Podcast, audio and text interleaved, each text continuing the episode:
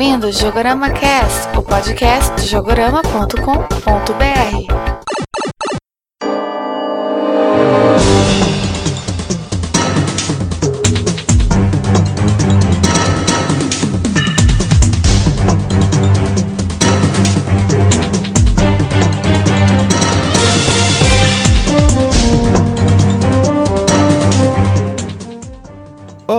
ouvintes do Jogo EramaCast, aqui é o Leandro Alves e eu sou do tempo que eu achava legal o joystick com muitos botões, até que eles começaram a ficar com mais botões do que eu tenho dedos nas mãos.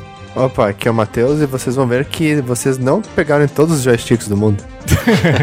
aqui é o Luiz Ariel, o Lac Metal, e é tanta evolução de controle que eu vou perder o controle.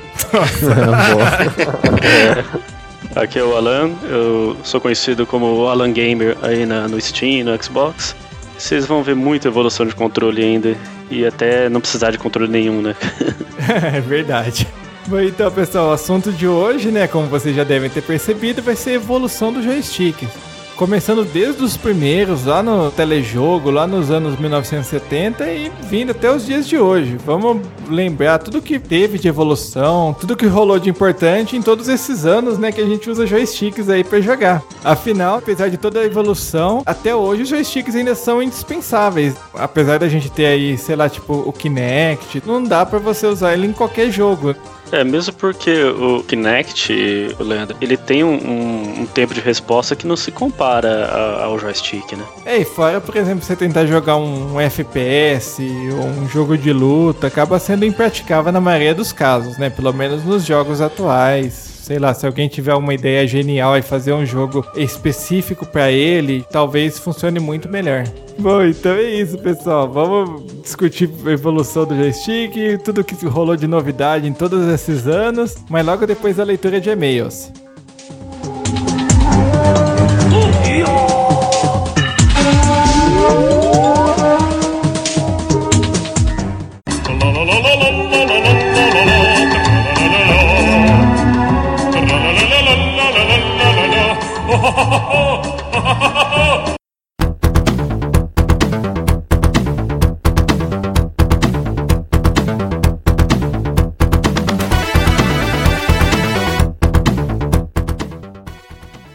Bom, pessoal, hoje, antes da nossa leitura de e-mails, eu tenho um pequeno recado para vocês. Na verdade, não é bem um recado, é uma grande novidade, né? Estamos lançando a Jogorama Store, que é a loja de camisetas do Jogorama. É, eu já adquiri uma, recomendo, porque as camisetas estão legais, o tecido é muito bom, gostei bastante. Leandro sempre de olho na qualidade, então acho que vale a pena, galera. Dá uma conferida lá.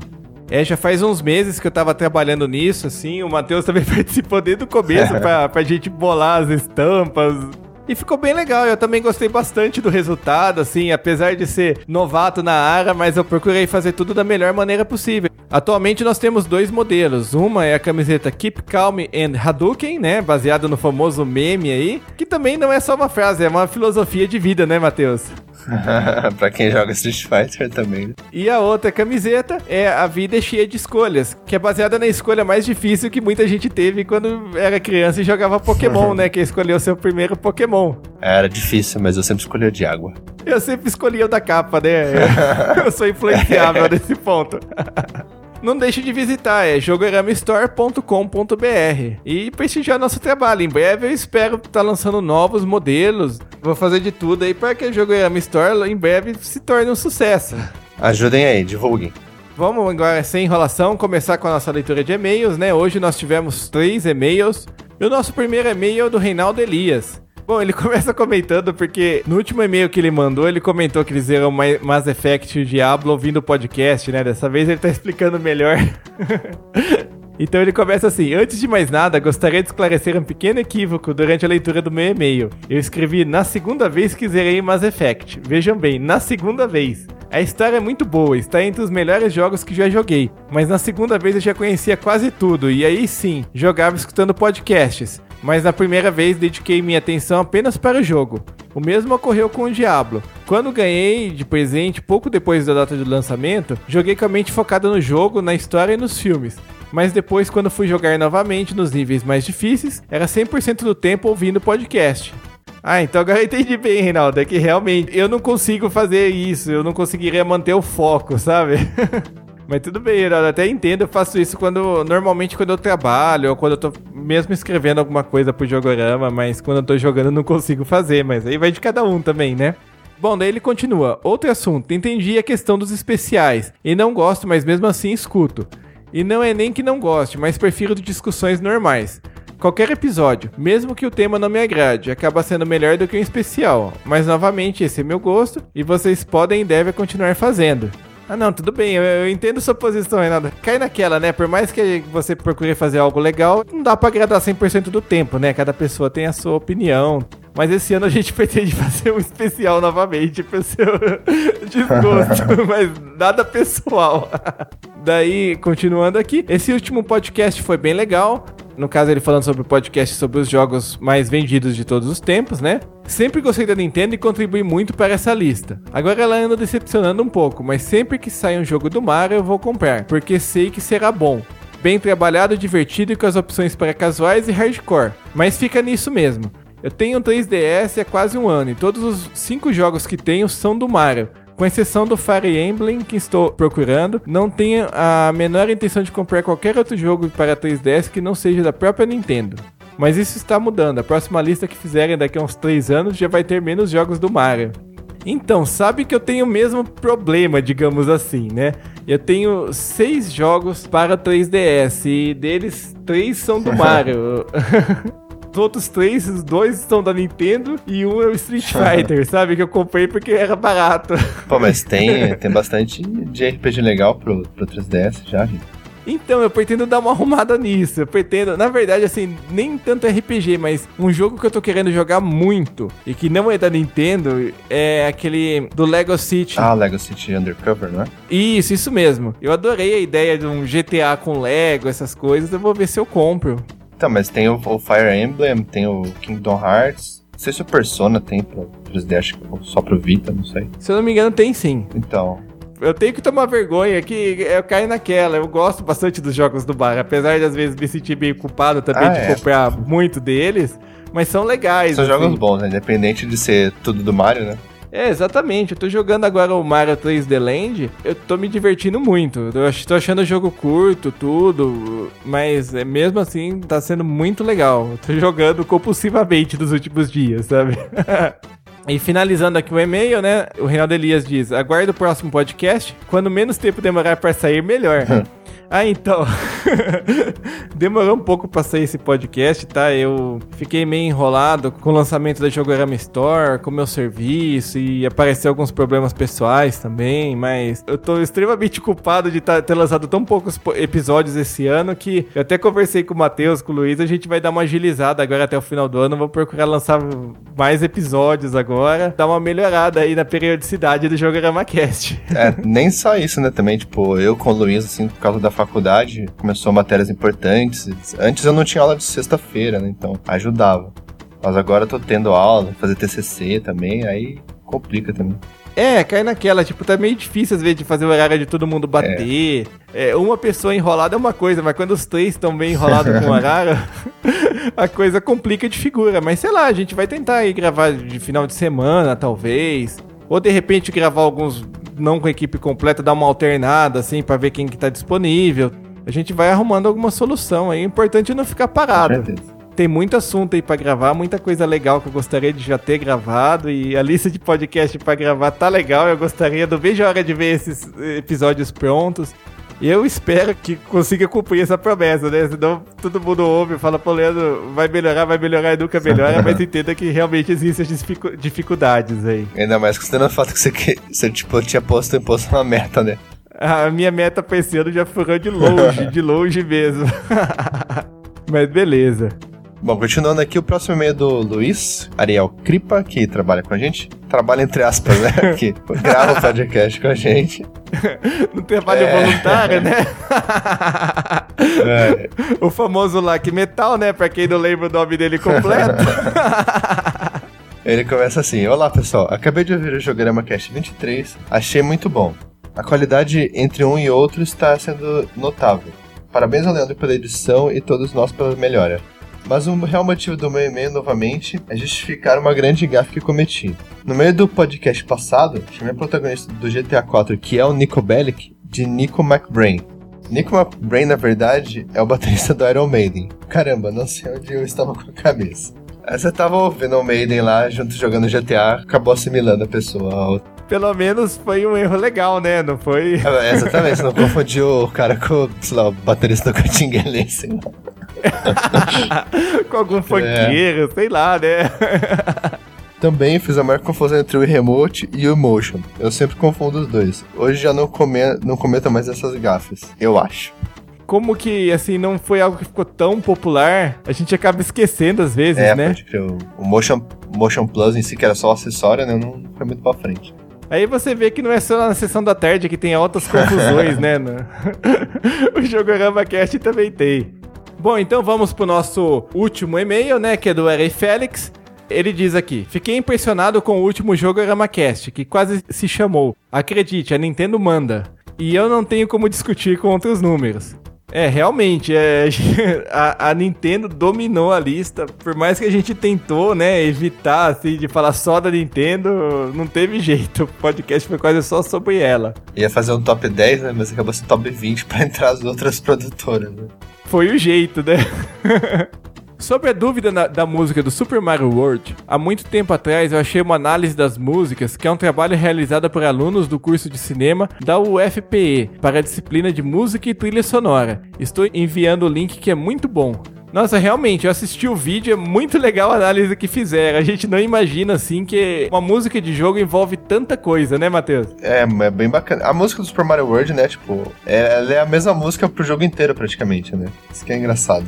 Ela só tem variações, né? Cada fase é uma variação diferente. Aí quando você faz, você fala, nossa, é mesmo, né? Olha, a música é... O cara fez, compos... fez uma composição só e só, tipo, adicionou batidas diferentes ou percussão diferente e a mu- aí parece uma música diferente em cada cenário. Mas é legal, assim, a maneira como que tanto tempo depois que o jogo saiu, a música continua, assim, bem legal, né?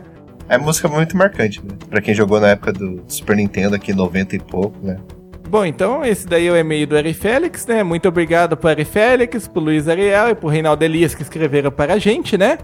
Só lembrando, né? Não deixe de escrever, afinal a gente adora receber e-mails, né? Continuem escrevendo. E qual que é nosso e-mail, Matheus? É webmaster.jogorama.com.br Também não deixe de seguir a gente no Twitter, né? twitter.com.br jogorama, no Facebook, facebook.com.br jogorama e também no Google+, né? No Google Plus, que é google.com barra mais jogorama, né? O sinal de mais. E assim você fica por dentro de todas as notícias e também quando sai um episódio novo do Jogorama Cast. E não deixem de visitar a Jogorama Store. E comprar também. Só visitar não adianta. é verdade, poxa. então é isso aí, vamos voltando pro Vamos lá.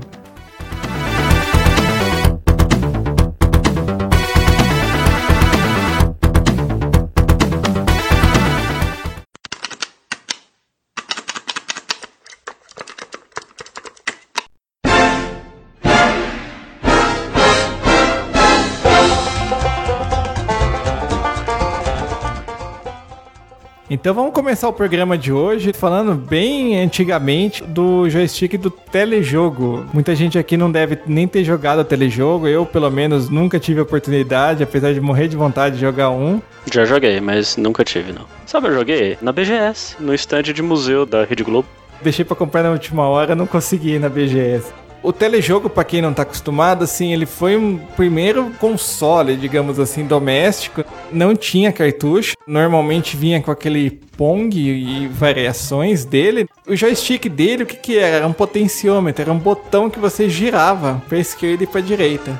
Eu até nem sei, você que jogou, Ana, ele, o botão, tipo, tinha fim ou não? Ele girava infinito.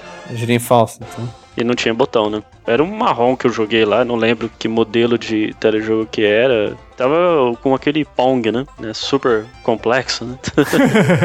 Aí ficou lá, eu meu sobrinho, eu e minha mulher lá, a gente ficou brincando um pouco no Pong. Realmente, ele só vinha com o Pong, normalmente vinha, às vezes falava que era um jogo de futebol, mas a diferença é que em vez de um rebatedor do Pong tinha dois ou três, eu não me lembro bem, mas basicamente era isso, variações do mesmo jogo. Será que dá pra considerar ele o primeiro controle analógico? Bom, ele é analógico. Eu não sei dizer se ele se comportava, assim, se você girava mais rápido, ele, ele seguia isso ou não. Não era analógico, não. Não importa a velocidade que você girava, o, lá o rebatedor movia da mesma velocidade. Ah, então tinha que prever onde a bolinha ia pra se adiantar. Por isso que eu perdi bastante bola nesse jogo. Até sacar, né? Eu tava com o rebatedor lá em cima, se já ia pro canto, cara, né, já era. Não ia dar tempo de chegar, não. Eu tô vendo uma foto aqui do telejogo, ele tem o símbolo da Philco e do lado tem o, o símbolo da Ford. Minha mãe tinha um rádio que era Philco Ford e eles fabricaram telejogo também. Ah, fizeram um crossover. Eu não faço ideia como que funcionava isso. Sua mãe ainda tem esse rádio, Leandro? Tem, pior que funciona ainda, o rádio é Nossa. bom. Pela foto que eu tô vendo, o telejogo vinha com três jogos: futebol, tênis e paredão. Paredão Pong? É pra alguém sair da casa? Se eu não me engano, o paredão que eles falavam é que era Pong só de um lado. Eu fiz uma alusão ao Big Brother. Foi bem ruim que ninguém. É, não, eu assisto tanto, o último que eu assisto deve ter sido uns oito anos atrás, então eu não vou pegar referência nenhuma. que horror. Vamos seguindo aí, né? Agora com um que muita gente aqui já deve ter jogado, que é o Atari 2600, que vinha com um joystick que tinha um manche e um botão só. Esse eu tenho uma história interessante. Na época eu morava em Ourinhos, né? E meu pai deu de Natal o Super Game. É o Atari genérico da CC, né? Muita gente teve aqui esse Super Game. E o joystick dele eu notei que quebrava muito fácil, né? Aí tinha uma loja de eletrônica que vendia a alma do controle, né? E no bairro lá o pessoal não sabia que dava pra consertar os controles. Aí eu virei o consertador oficial de, de joystick do bairro. Todo mundo ia lá, ah, ela quebrou minha alma de novo. Aí ia lá, comprava a alma, 10 minutinhos, abria, desmontava, trocava. Fazia um- uns trocados ainda pra comprar jogo. O pessoal jogava Decathlon. A culpa era o Decathlon, era o, o jogo de Olimpíadas, né? Pra fazer o boneco correr, né? Tinha que ficar pra trás, esquerda, direita, esquerda, Aham. direita, que nem doido. E um outro, um, um- um jogo que não era oficial, mas que fez sucesso, né? Era um jogo pirata. O, o X-Men, né? Eles falam mais X-Men na época. Não tem nada a ver com a- O X-Men. o, o time, com o X-Men da Marvel, né? X-Men é outra coisa. Era um jogo pornográfico que Opa! também provocava muitas quebras de controle. Então devia ser XXX mesmo. Era X-Men. Os caras ficavam, né? Plac, plac, plac, aí quebrava muito o controle. Nossa, bom, não vou nem falar. né? Leandro vai botar aquele Oh yeah. É, eu vou, eu vou por- poupar vocês dos detalhes sórdidos. Ah, beleza. Um jogo de Atari que era altamente quebrável no- joystick era o Enduro, quando tu tava com bastante ponto, ele ficava muito rápido, né? Fazer aquelas ultrapassagens assim, se já tivesse meio quebradinho do Decathlon ali, quebrava o resto tudo com o Enduro. O joystick do Atari, principalmente o original, ele tinha o curso bem curto no manche. Ele inclinava bem pouco assim pros lados. Basicamente por dentro ele era aquela peça de plástico, né? Que era o, o manche dele que já ia na placa de circuito direto. É feito pra quebrar, né? É, aquela haste de plástico era muito fraquinha. Infelizmente não durava muito. O joystick do Atari procurava imitar na época os joysticks que tinha no fliperama, né? Que também era um manche e um botão. Tinha alguns jogos que suportavam um segundo comando, né? Por exemplo, você colocava ou, ou pra um lado e apertava o botão, era como se fosse um segundo botão. Aí o, o que, que eu e meu irmão a gente fez? A gente desmontou um, um controle desse e colocou um contato no topo do manche. Então aí ficou um joystick de Atari com dois botões. No Dactar já tinha um botão em cima, né? Tinha, é verdade, ele tinha dois botões, mas os dois faziam a mesma função. Era, era o mesmo botão. Tinha um jogo do Atari, se eu não me engano, do Indiana Jones, que usava dois joysticks. Você, uma pessoa jogava com dois joysticks. Na época, um amigo meu tinha e ninguém sabia jogar, e depois de muito tempo que eu fui ler em algum lugar que você tinha que jogar com os dois joysticks, precisava dos dois manches pra você movimentar.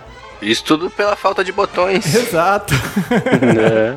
o jogo Hero que fizeram de uma forma inteligente, né? Pra aproveitar e, e fazer vários comandos. Sim, né? Você colocava pra baixo pra colocar a bomba, né? Realmente funcionava muito bem. Aproveitando, já que você falou do Hero, o Hero é um dos meus jogos favoritos de Atari, eu acho ele genial. Vocês esqueceram de falar que Atari introduziu portas no, do, dos joystick. Ah, é verdade. aquele conector, que inclusive o pessoal fala que é padrão Atari. Eram cinco pinos em cima e quatro embaixo. Depois foi usado no, no Master System, no Mega Drive, com algumas modificações, né? Mas se você plugar um joystick de Mega Drive, por exemplo, no Atari, é capaz de funcionar. Assim, vai funcionar um botão só, mas vai. O Atari que eu tinha lá em casa, eu tava vendo fotos aqui, que o fio é reto. O Atari que eu tive, ele, o fio era enroladinho que nem de telefone, sabe? Eu não cheguei a ver desse tipo. Qu- qual marca que era o seu Atari? Não lembro. Ficou lá em casa um tempo, nem era nosso, era emprestado. É uma ideia legal, né? Que o fio de telefone fica sempre organizadinho, digamos assim. Tá certo que não é do joystick, né? Mas quem nunca viu um Atari vai estranhar um pouquinho porque o Atari é cheio de botões. É como que você não tinha, só tinha um botão no joystick. Pra você iniciar o jogo, você tinha que apertar o reset do videogame. Quando era criança, até tava acostumado com isso. Depois de um tempo, eu fui tentar, fui jogar um Atari, eu não lembrava que era assim. Eu demorei começar, conseguir iniciar o jogo. Você jogar Super Nintendo, né, Leandro? Aí você tava no meio do, do jogo lá, foi psh, reset, voltou tudo. Complicado, né? Complicado essas coisas. Bom, então continuando aqui, né? O próximo joystick, assim, que eu lembro que tinha alguma coisa memorável foi do Intellivision. Apesar de hoje em dia pouca gente lembrar dele, ele era um concorrente do Atari. O joystick dele foi o primeiro a ter um, um direcional. Era um disco, sim, mas era um direcional, não era um manche. Ele tinha botões, um tecladinho numérico, que parecia ser um teclado de telefone os jogos vinham com um papelão assim, um overlay que chamava que você encaixava e ele ficava em cima dos botões, porque ele tinha nove botões, né? E o overlay ficava por cima, então ele colocava o que era cada um dos botões. Interessante, eu tô vendo aqui. Eu, eu nunca joguei em television, nunca vi, nunca tive. Eu tinha um primo que tinha o Intellivision. Era um videogame bem legal, assim. Eu gostava bastante. Conforme mudava o jogo, os botões tinham funções diferentes. Aí tu conseguia distinguir botando aquele overlay. Era legal, só que assim, eu joguei quando era criança, não lembro muito bem se era confortável de jogar aquilo lá ou não. E também se ele durava muito tempo, né? Porque você fica com um negócio de papelão em cima do- dos botões, ele flexionava quando você apertava, então com o tempo devia desgastar bastante. Pessoa sua na mão ali ia furar esse papelão. É verdade. Ah, mas não é difícil fazer outro, né? Mas você tem que lembrar, nos anos 80 não tinha essas, essas gráficas expressas em shopping. Ah, não, mas aí tu vai, pega o papelão, recorta o mesmo tamanho e desenha em cima, não tem problema não. É, também, né? Mas. é que eu nunca fui muito bom em assim, trabalhos manuais, sabe? Quando tinha que aula de artes assim da escola, eu sempre era o cara que, que se enrolava, que o trabalho ficava meia boca, que des- desmontava. E outra coisa também do Intellivision é que ele usava aquele fio que o Luiz comentou, que era no estilo de fio de telefone. Então ele ficava sempre enroladinho, assim. Ah, já tinha o teclado numérico, né? Então podia dar um jeito de usar o telefone também. Ah, Boa, tava quase lá, ó. Agora o próximo também é um que pouca gente vai conhecer, que não saiu aqui no Brasil, que é o Atari 5200. Que era o sucessor do Atari 2600, que todo mundo aqui no Brasil conhece como Atari, e que infelizmente não pegou. Mas por que não pegou? Então, um dos problemas dele era o joystick. O joystick dele foi a grande inovação e também a grande fra- fraqueza dele. Que ele tinha um joystick analógico, tinha suporte a quatro joysticks. Ó, quem acha que o, o Nintendo 64 foi o primeiro videogame com quatro joysticks, não, tá enganado. Errou aí por uma década. O grande problema do joystick do Atari 5200 é que ele não centralizava sozinho. Se você soltava o manche assim, ele não voltava pro centro sozinho e então era complicado você controlar. E reto no jogo era algo difícil, entendeu? Tinha botão do lado, né? Fizeram um design meio estranho, tudo, e, e acabou não, não funcionando muito bem, não pegando. Você pode ler assim qualquer análise tudo desse Atari, o pessoal vai reclamar do joystick dele, do, da alavanca que era desconfortável, tudo. E era analógica, né? Isso era, era algo legal, assim, mas que também, se for ver os jogos da época, acho que não chegaram a aproveitar muito bem, porque a maioria dos jogos que saiu pra ele eram jogos que fizeram sucesso na época nos fliperamas ou no Atari 2600 e que não usava joystick analógico. Não importa que inovação você introduza no mercado de videogames, né, de entretenimento, se não tiver suporte da soft house, com certeza vai virar um fiasco. que foi o caso desse aí. Uma coisa que eu vi, só um detalhe que eu achei que matou esse joystick. Ele não voltava pro centro automático. Você que, você que tinha que voltar ele pro centro. Então o pessoal não, não, não ia ter esse costume, né? Isso atrapalha muito o jogo. Uma vez eu comprei, eu não lembro que joystick genérico que eu comprei, que ele não voltava pro centro e era terrível. Queria ir reto, parecia que o personagem tava bêbado, assim, sabe? Ele ia pra um lado, ia um pouco pro outro, ele nunca ia reto. Aí é complicado. Eu acho que ele meio que tentou dar uma. pegar a onda do Intellivision ali e botou um tecladinho numérico também, né? Começou aquele negócio, né? Tipo, um concorrendo com o outro, tudo, né? Tentando alguma inovação mais importante, mas infelizmente ele saiu perto daquele crash de 1983. Não durou tanto tempo no mercado por causa disso. Tanto que o, o, próximo joystick que a gente vai comentar já foi depois do Crash, já não é de um fabricante americano, que vai ser do Nintendinho, né? Do NES. Oh, aquele que salvou a indústria dos games. Esse sim revolucionou a indústria. Pra começar, né, que já foi o primeiro que não possuía um manche, né, que era um, um direcional da mesma maneira que a gente usa até os dias de hoje do Intellivision lembrava, mas era algo um pouco diferente, assim, era um disco. E tinha o Start Select, né? É, exatamente, que foi outra coisa que melhorou pra caramba, porque, poxa, você tem um videogame que o start não tá no joystick é algo complicado, né? Eu já tive um, um Master System e dava trabalho quando você precisava dar uma pausa numa emergência, assim, tudo. Eu sempre achei o botão Select a coisa mais inútil do mundo, porque para navegar no menu, tu apertava para baixo e ele não ia, tinha que apertar Select. Eu acho que esse Select ser meio inútil é um pouquinho herança da época do Atari, que ele tinha aquele botão no próprio console de Game Select. Pode ser que tipo o pessoal falou, ah, beleza, o Atari tem um Game Select, então vamos colocar no joystick e o pessoal vai arrumar um, um uso para ele. Imagina que beleza, tu não precisar descer do sofá, ir lá até o videogame, mexer, voltar pro sofá, fazer tudo no controle que o pessoal esqueceu foi que os tempos mudaram, né? No Atari não tinha menu, né? E no, no Nintendinho já tinha. Ficou um negócio realmente meio sem sentido, assim, na maioria dos jogos. É, mas graças a Deus ele salvou o mundo, né, senhor? O Nintendinho acabou realmente salvando o mercado de videogames, né? Porque ele estava totalmente decadente depois do Crash e tinha tudo para acabar desaparecendo. E foi um dos consoles que teve a vida mais longa no mercado, né? Que demorou para parar de ser fabricado e comercializado. Né? Ele ficou acho que quase 10 anos ou chegou a 10 anos no mercado. Mas passou de 10 anos. Acho que ficou uns 12 anos mais ou menos. É, porque se for contar com o Famicom, ele saiu em 83, se eu não me engano, né, no Japão. Foi. E saiu de linha lá pra 92, 93, mais ou menos. É o que teve mais clones também, né?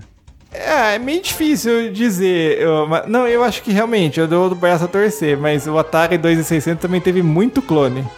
Voltando pro controle do Nintendinho, não sei se no Atari 5200, no Intellivision, além do teclado numérico, se o, o botão tinha alguma identificação, porque no Nintendinho é A e B, né? Eu não lembro como que eles se referiam no Atari. Acho que era botão action ou só botão. Era o botão, né? Só tinha um.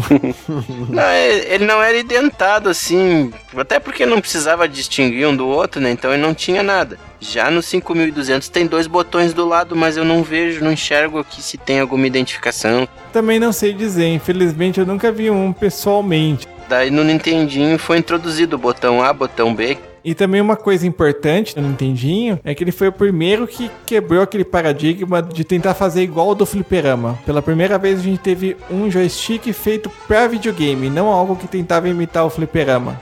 Pra não, não ter a parte do manche, que teoricamente quebrava fácil, né? No D-pad você não precisa pôr tanta força, nem chacoletar pra lá, pra cá. Não, não quebrava tão fácil, né? Tanto que é raro você ouvir gente falando que quebrou um joystick de Nintendinho, principalmente os originais, né? Ele é bem resistente. Os originais funcionam até hoje. Além de tudo, né, eles eram leves e também devia ser bem mais barato de fabricar do que você fazer um manche, né? Também é outra coisa que ajuda. Acho que a Nintendo viu que os manches não eram duráveis, né? Estragava com muita facilidade, tinha que ficar trocando a alma com frequência. Eu perdi a conta de quantas almas eu quebrei no meu Atari 2600. Meus amigos prestavam Decathlon pra jogar, dava dois, três dias, tava comprando um joystick novo. Nos jogos de Atari, alguns assim que são side-scrolling, quando tu botava pra andar e pra frente, né, ali pra direita, se tu ia com o manche apertando pra frente, apertasse um pouco pra cima, o boneco já parava de andar. Tinha que ser só pra frente. Eu acho que aí a Nintendo percebendo isso, como o jogo que foi lançado com o NES o Mario Bros, ele é todo side-scrolling, acho que com o D-pad ali, né, em formato de cruz, ficou muito mais preciso de controlar o personagem. É agradável você jogar com o D-pad, ele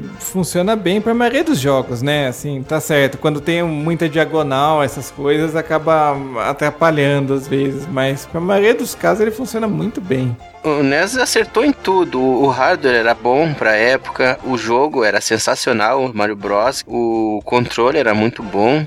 Ainda bem, né? Senão, ah, provavelmente a gente não estaria aqui falando de videogame hoje, né?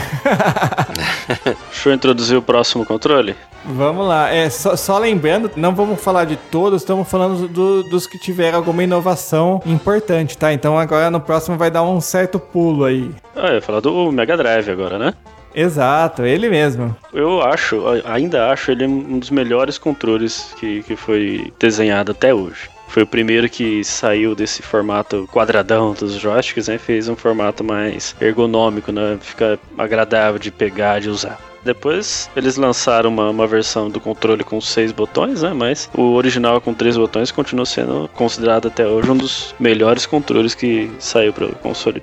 Ele foi o primeiro que não tinha os botões assim numa linha reta, né? Vinha numa diagonal. Pelo que eu li, eles procuraram imitar a disposição que tinha nos botões do- dos fliperamas da SEGA. Que naquela época a SEGA lançava fliperama, a maioria deles eram três botões e todos em diagonal. E foi assim uma sacada genial também, porque muitos jogos de Mega Drive eram portes dos fliperamas da SEGA.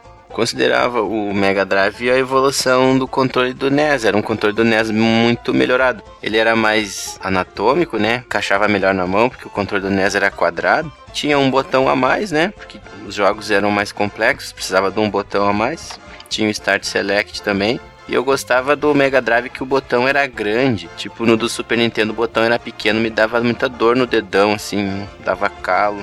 Já o do Mega Drive era mais macio o botão dele. E esse negócio de botão pequeno, a Nintendo tem essa mania até hoje. Poxa vida, o, o do 3DS é um martírio. No caso do controle do Mega Drive, eu gostava como o, o D-pad dele era maior, era mais fácil jogar Street Fighter nele. Fazer meia lua, era ficava bem mais fácil que no controle do Super Nintendo. Por isso que no controle do Super Nintendo passava um tempo, começava a incomodar, o pessoal já enrolava o dedo na camisa, né? E jogava com, com o dedo na camisa pra fazer meia lua, ficava bem melhor, né? Deslizava. Coisa que não precisava no controle do Mega Drive.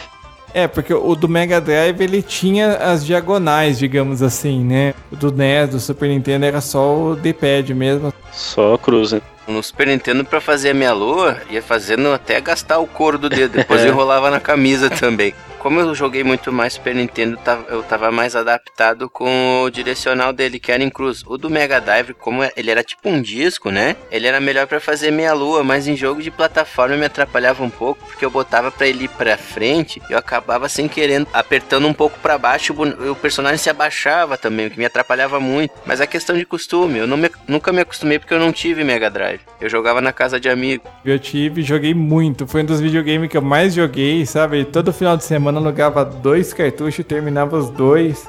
Eu lembro que eu jogava Mortal 2 e era muito complicado de jogar porque tinha aquilo que o Alan falou, tinha que apertar o start, que era a defesa pra transformar o botão de o C, que era soco alto em chute alto, era muito difícil de jogar. Na época que o Mega Drive foi lançado, três botões estava muito bom, porque era mais do que os consoles da época, que o Nintendinho e o Master System tinham só dois botões, e era o mesmo número dos fliperamas da época, né? Mas depois, não passou muito tempo, saiu o Super Nintendo, saiu o Street Fighter no fliperama, que tinham seis botões, então ele acabou envelhecendo um pouco rápido, né? Por isso que a SEGA teve que lançar aquele joystick de seis botões, já mais no final da, da vida útil do Mega Drive, né?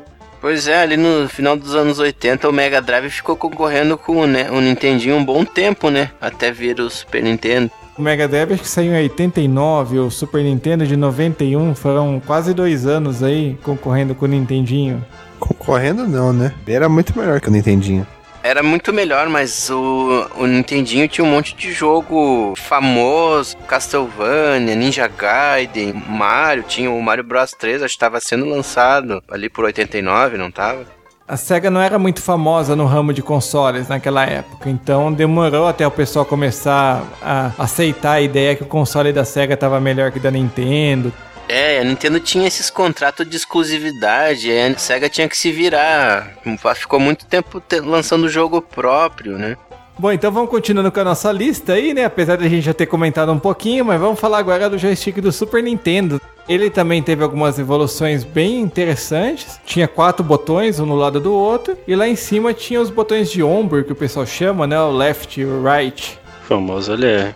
Que inclusive serviu, né, de influência pra praticamente tudo que a gente tem, né, hoje em dia. Todos os joysticks modernos são derivados desse. Tem quatro botões de ombro agora, né? Você pode ver que uma tendência que teve em todos esses modelos foi ter cada vez mais botões, né?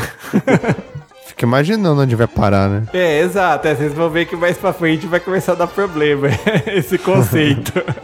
o joystick do Super Nintendo é outro que eu gostava bastante. Ele era leve, assim, era pequeno, mas era confortável. Eu não gostava muito, pra ser sincera, do L- LR dele. Eu achava que ficava meio desconfortável a posição. Eu achava que ele ficava muito pra cima. Até hoje eu não consigo usar LR direito, cara. Eu uso R, eu uso bem. R1, R2, RT. É, não era muito ergonômico, não. É, mas o meu problema é com a mão esquerda. Eu não consigo usar de... da mão esquerda. Ah, por causa cara. do direcional, né? É, então, tanto tipo Street Fighter, eu comprei aquele controle da, da Mad Cats lá, que é os seis botões na face, assim, porque eu não consigo usar os, os LR direito. Entendi. Realmente, dependendo do joystick, fica ruim você usar o do lado esquerdo, dependendo da posição.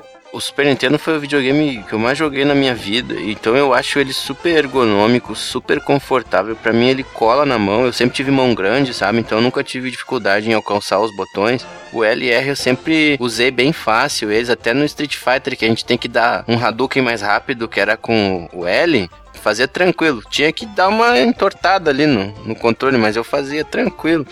Não tive muita dificuldade.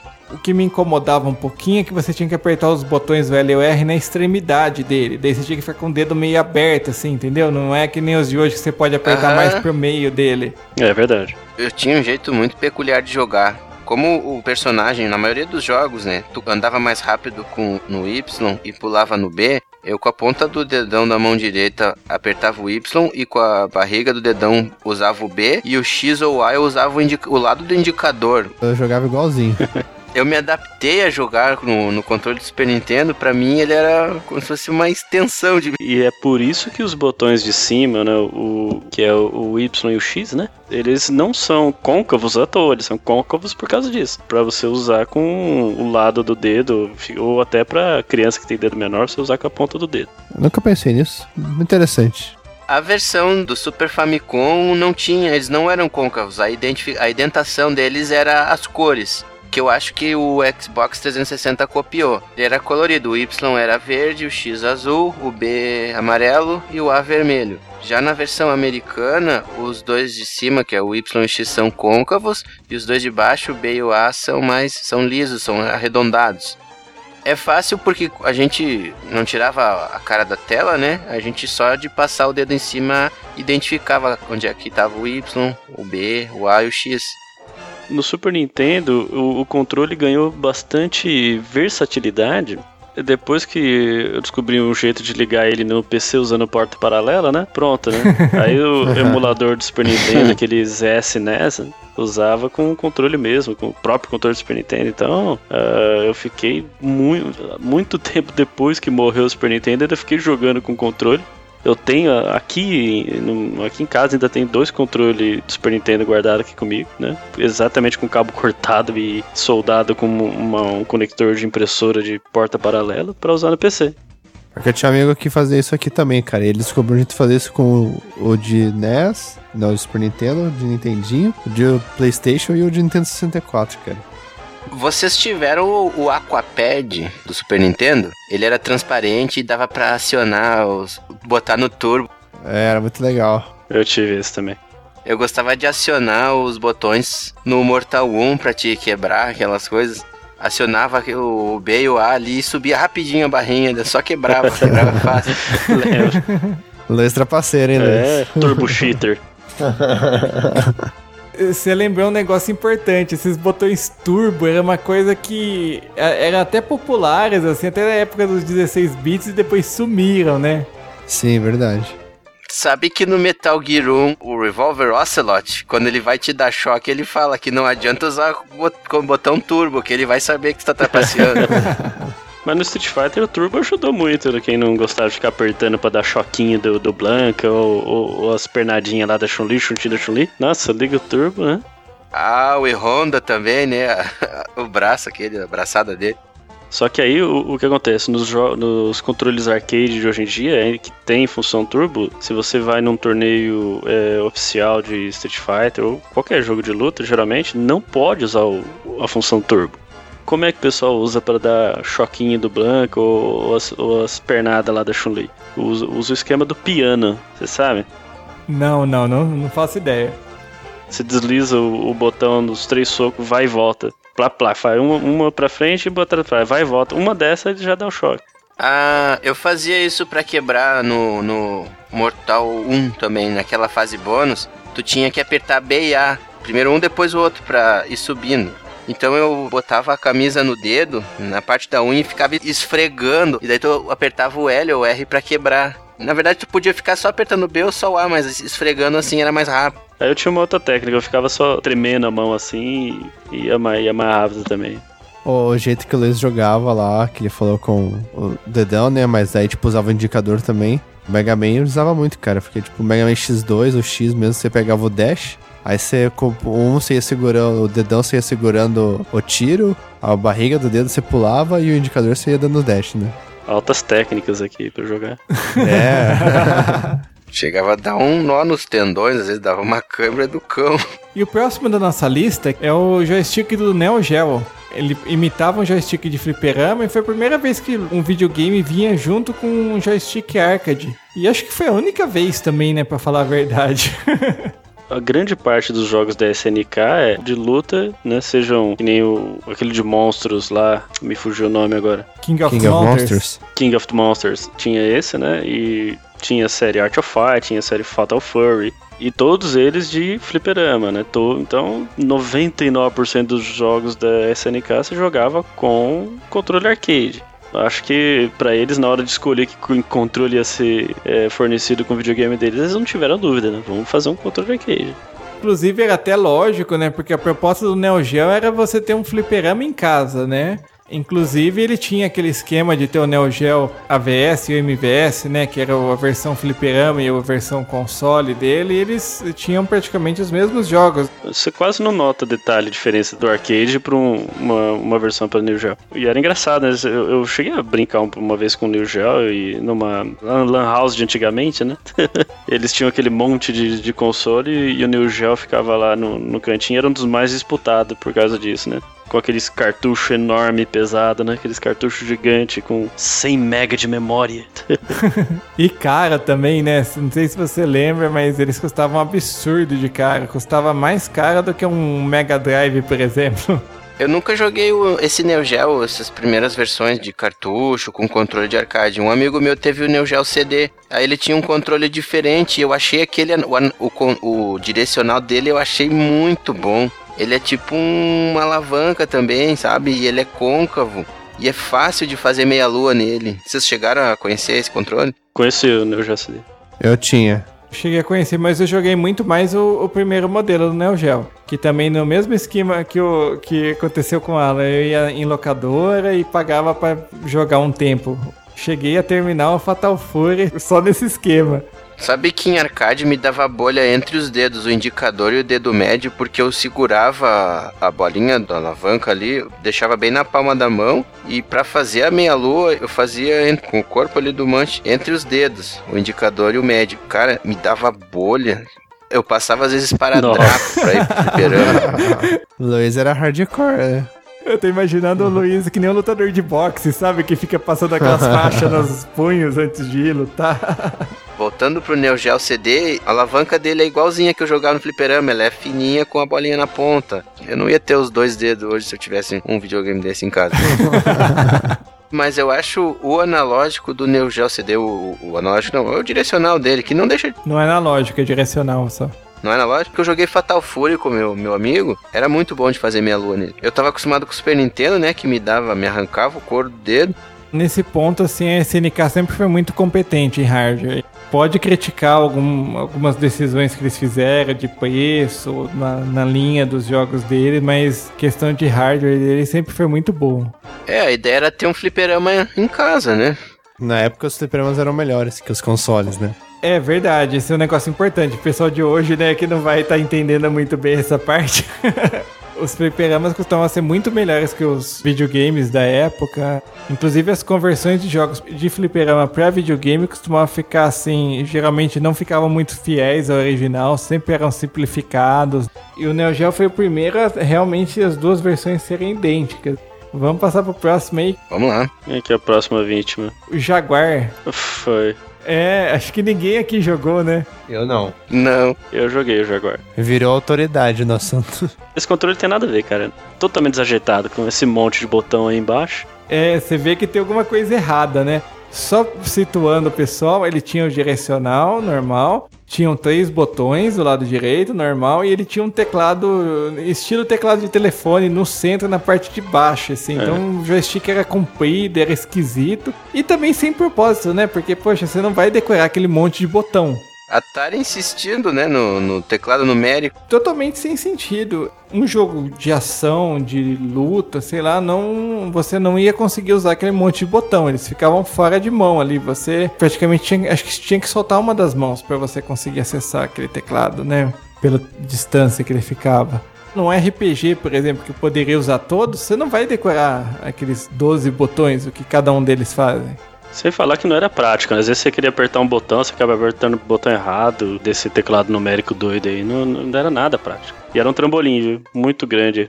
E depois, ainda para ajudar, quando a Atari lançou o Jaguar CD, o Jaguar ficou parecendo uma privada, então não tinha como dar certo. O engraçado no, no Jaguar, ele foi lançado em, sei lá, 93 para 94. Naquela época o Mortal Kombat já era popular e já era famoso o problema do Mortal Kombat no Mega Drive com só três botões. A Atari lançou o Jaguar com três botões. é, não, realmente, isso foi uma burrice muito grande dela. Cavou a própria cobra, né? Já começou mal, porque ainda mais naquela época que o Street Fighter começou, fez muito sucesso e saiu um monte de clone do Street Fighter. Virou meio que padrão esse esquema de seis botões, assim, né? Duas fileiras de três botões. A própria Atari, o que nem fez que igual o mesmo erro da SEGA. Depois teve que lançar um controle Pro com seis botões. Esse controle Pro, pra falar a verdade, eu não conhecia. Eu só conheci o com três botões só. Não, eu fiquei conhecendo agora no Wikipedia, eu vim pesquisar um pouco sobre ele, mas eu não sei do que, que adiantava ter esse, esses seis botões se não foi lançado quase nenhum jogo pra Jaguar, Mortal Kombat, nem Street Fighter nenhum teve pra Jaguar. É, quando, quando já tem uma base instalada fraca, acho que empresa nenhuma vai querer gastar uma nota para converter ou desenvolver um jogo do zero sem ter nenhuma estimativa de quantas unidades vai vender, né? Sei lá, a Atari errou a mão, né? Ela tentou voltar pro mercado de consoles e cavou a própria cova de novo, né? E a gente podia fazer um programa sobre a história da Atari, daí vocês vão ver que não foi a primeira vez que isso aconteceu, nem a segunda. Não, não foi. E ela vai trocando de mãos, né? Então já teve vários donos a Atari. Exato, e cada um faz um erro pior que o outro. Bom, vamos continuando aqui, né? Pro próximo console bizarro aí que ninguém jogou, ninguém viu, que é o Apple Pippin. Esse eu só conheço de internet. Eu também, é pra lá de obscuro. Na época que ia sair, eu cheguei a ver fotos que a Apple ia lançar um console e depois saiu e nunca mais ouvi falar, só depois quando ele saiu de linha. Basicamente, ele usava mais ou menos o mesmo hardware dos Macs da época, era com CD-ROM, né, que também era novidade. E a inovação do joystick dele, ele só tá nesse programa porque o joystick dele tinha um trackball no centro. Que é aquela bolinha que você deslizava. Eu não sei dizer é, como que isso era usado nos jogos, porque eu nunca cheguei a jogar nenhum jogo dele, nem conheço quem tenha, mas é a única inovação, assim, acho que é a única vez também que foi que um, um console doméstico tinha um trackball. Talvez em algum point and click, né? Pode até ser. Eu imagino que como que muito software dele foi adaptado do Mac, ele devia usar para mover talvez algum cursor, sabe? Já que não É. tinha mouse. Ele é um console obscuro até hoje. Se você for querer comprar um, não dá porque ele custa muito caro. Poucas unidades foram vendidas, virou item de colecionador. Uma coisa curiosa nele é o, o direcional dele, ele é todo uniforme, assim, chapado. É esquisito. É, o controle parece ser desconfortável na forma de um bumerangue. Será que a gente consegue alcançar os botões direito ali sem ficar com a mão torta? E ali embaixo tem três botõezinhos. Eu gostaria de ter um desses. É, eu também por curiosidade, se eu pelo menos jogar, né? Se você comprar um, me chama pra jogar. Vamos continuar aí com os consoles bizarros, né, dos anos 90, que o próximo também se enquadra perfeitamente, né, nessa, nessa safra aí de consoles que não salvou nenhum, né, que é o Virtual Boy da Nintendo. Ah, só de pensar da dor de cabeça. Literalmente. O primeiro jogo que eu teve um 3D convincente foi Virtual Boy. Pena que não teve muito jogo pra ele. É verdade, se eu não me engano, saíram menos de 20 jogos É. pro Virtual Boy. Nossa. A ideia foi boa, mas fazer jogos todos em azul e vermelho, É, preto e vermelho. Sensação de profundidade é muito legal. Eu joguei o Virtual Boy uma vez. poxa, eu nunca pude testar.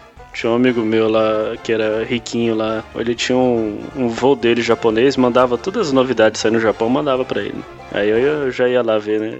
Ele tinha recebido o Virtual Boy, a gente ficou brincando. Só tinha dois jogos, um de pinball e um, e um outro de tiro lá, que eu nem lembro não.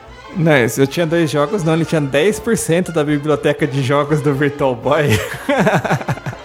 e a inovação do joystick do Virtual Boy foi que ele tinha dois joysticks que eram digitais. A gente tá acostumado hoje em dia a ter dois analógicos, né? Na época ele foi o primeiro a ter dois digitais. O que até faz sentido, se você tá navegando num ambiente 3D, você tem que ter realmente dois direcionais para se mover em todos os planos. Eu imaginava que era pra canhoto. Direcional digital não funciona muito bem em ambientes 3D, né? Você nota isso às vezes. Quando eu jogo DS, eu noto isso muito. Você precisa fazer uma diagonal às vezes ali no meio para se movimentar, ele não, não responde muito bem. É, tirando isso daí, ele parece ser bem confortável, assim, o controle dele, né? Parece que é fácil de encaixar os dedos ali, né? E nisso você já vê, tipo, a Nintendo já começando a criar mais ou menos o que vai ser o joystick do Nintendo 64, mais pra frente, né? Você vê que ele lembra vagamente E ele lembra do GameCube também.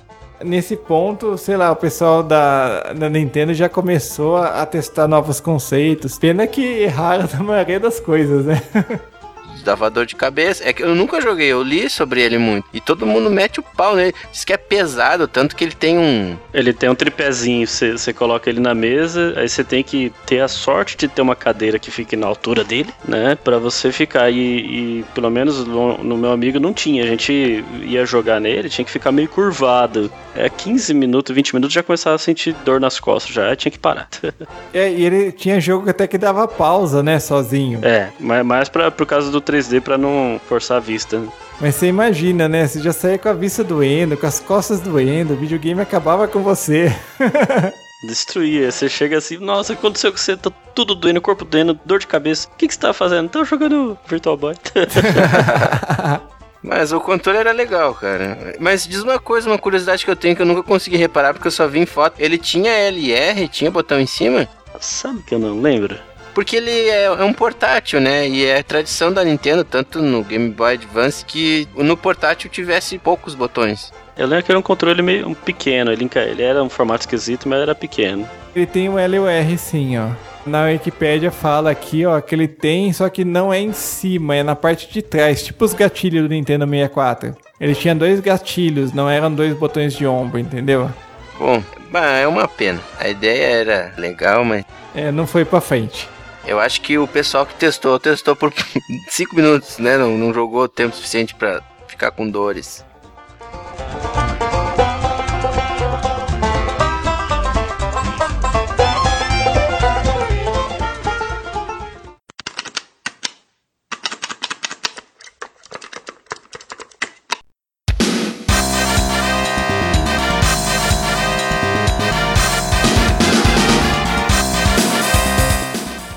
Bom, então depois de tantos consoles fracassados, né, vamos começar com os que são mais conhecidos aí do pessoal, né? Apesar de que esse daqui não foi tão, não fez É, tanto sucesso, eu acho que né? esse aí foi a pá de cal, né? É, eu comecei a falar antes de ler qual que era o próximo console, né?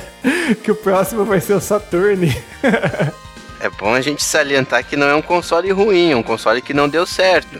Ah, sim, é, isso é verdade. É que o, o grande problema é que a gente, depois do Mega Drive, a gente esperava que a SEGA fosse lançar um console que fosse ficar disputando a liderança do mercado. E o Saturn foi legal, mas não, não conseguiu chegar a tanto, né? O, o que ele teve de ino- de inovação no joystick? Ele tinha seis botões em duas fileiras. Tipo o joystick de seis botões do Mega Drive, né? Influência clara da época do, do Street Fighter 2, né? É, lembra muito o, o Pro, né? A versão Pro do, do controle do Mega Drive. É, exato. Só que, inclusive, ele é um pouco maior. Sei lá, eu joguei muito pouco. Não sei dizer se era mais confortável ou não que do Mega Drive. Mas me parece que sim, porque a do o joystick de seis botões do Mega Drive era bem pequeno, né? Ah, o do Saturn era bom. Os três de cima eram pequenos. Mas assim, o próprio joystick ela, ele era mais estreito do que do o joystick de três botões, não era? Eu acho que era assim, o do. O original era mais gordinho, né? Ele tinha LR também, né? Verdade, e o do Mega Drive não tinha. Eram oito botões no total. Eu encontrei aqui na, na internet o que seria o Sega Saturn 3D Controller. Esse daí é outro também que era não vinha junto, era um opcional, né? Ele tinha um analógico e era bem esquisito. Não conheci esse controle, não. Ele parece um Discman, né? Se olhando assim. Verdade. Eu lembro que o Knights usava ele. Sim, verdade. Nossa, mas ele é muito feio, né?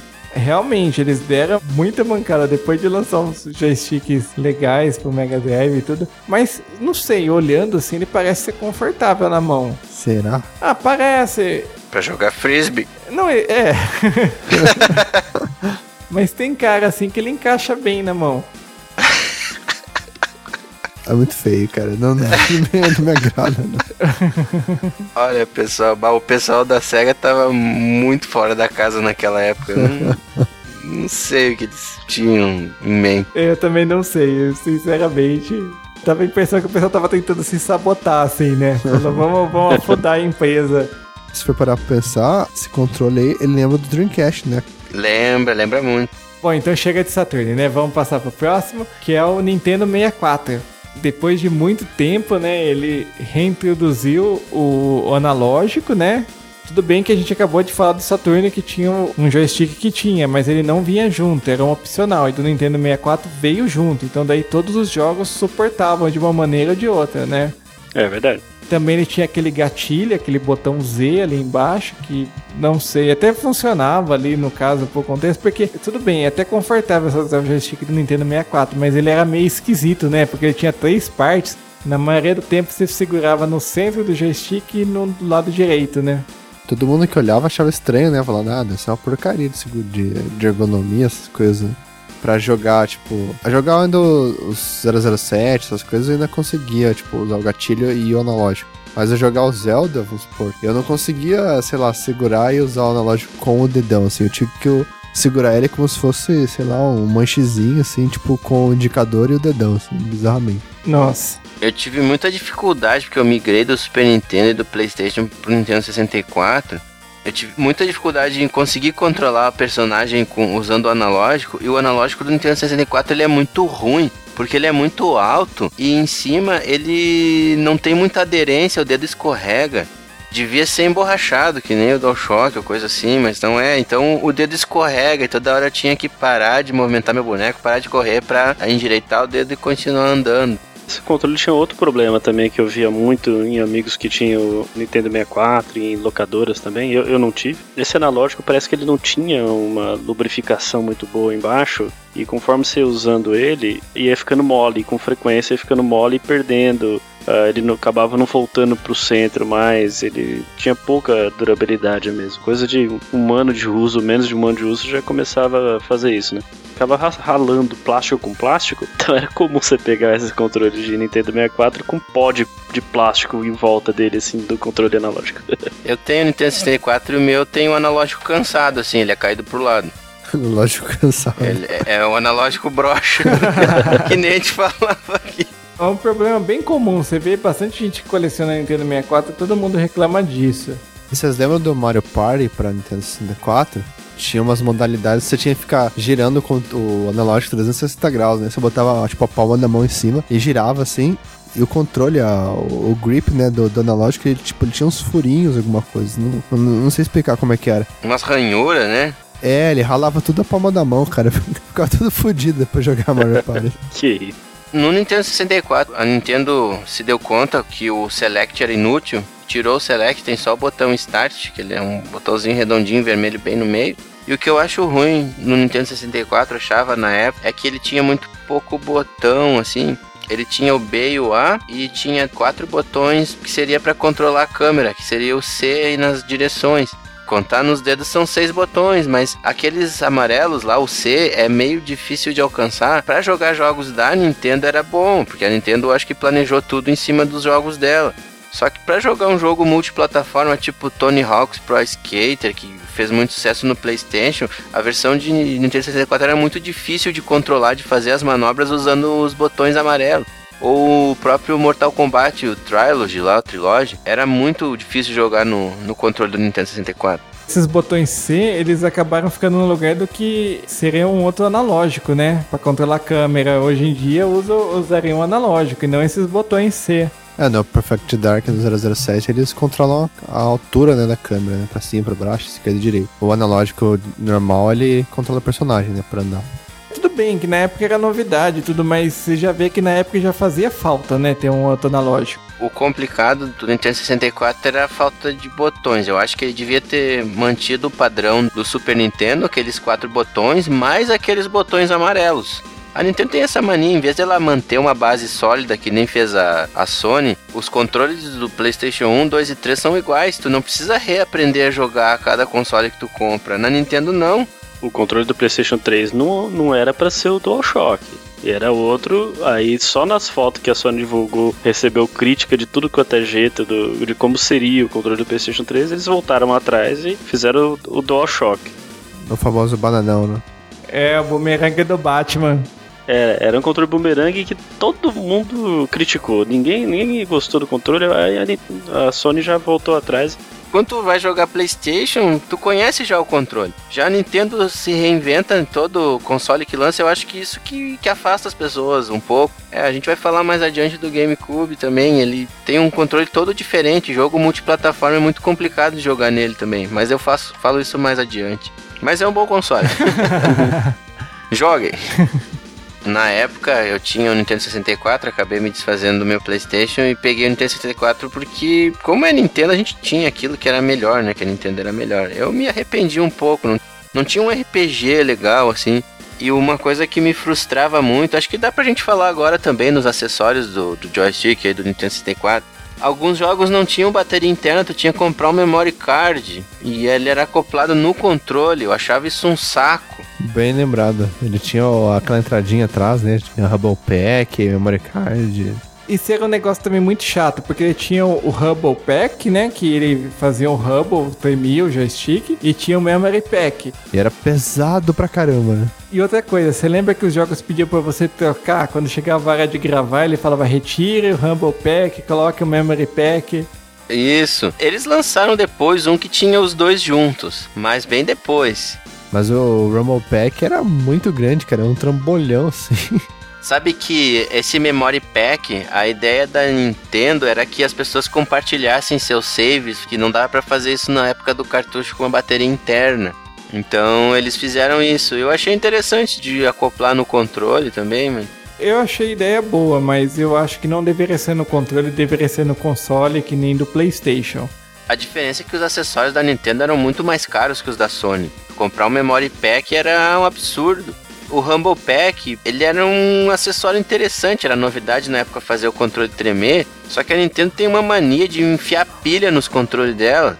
Então o Humble Pack, se não tivesse com a pilha muito novinha ali, ele quase não vibrava, era um não sei se dá pra avançar um pouco. A Sony pegou todos os erros do controle do Nintendo 64 e botou no DualShock e deu muito certo. Botou dois analógicos com uma aderência muito boa, emborrachada e um Humble Pack já acoplado nele. Tanto que ganhou a geração. Virou default hoje, né? É verdade. Hoje é padrão. Tanto que a própria Nintendo imitou depois. Né? Falando do PlayStation 1 aqui. Você conseguiu descobrir o nome do, do joystick? Então, não, eu não consegui descobrir o nome do primeiro joystick que ele teve.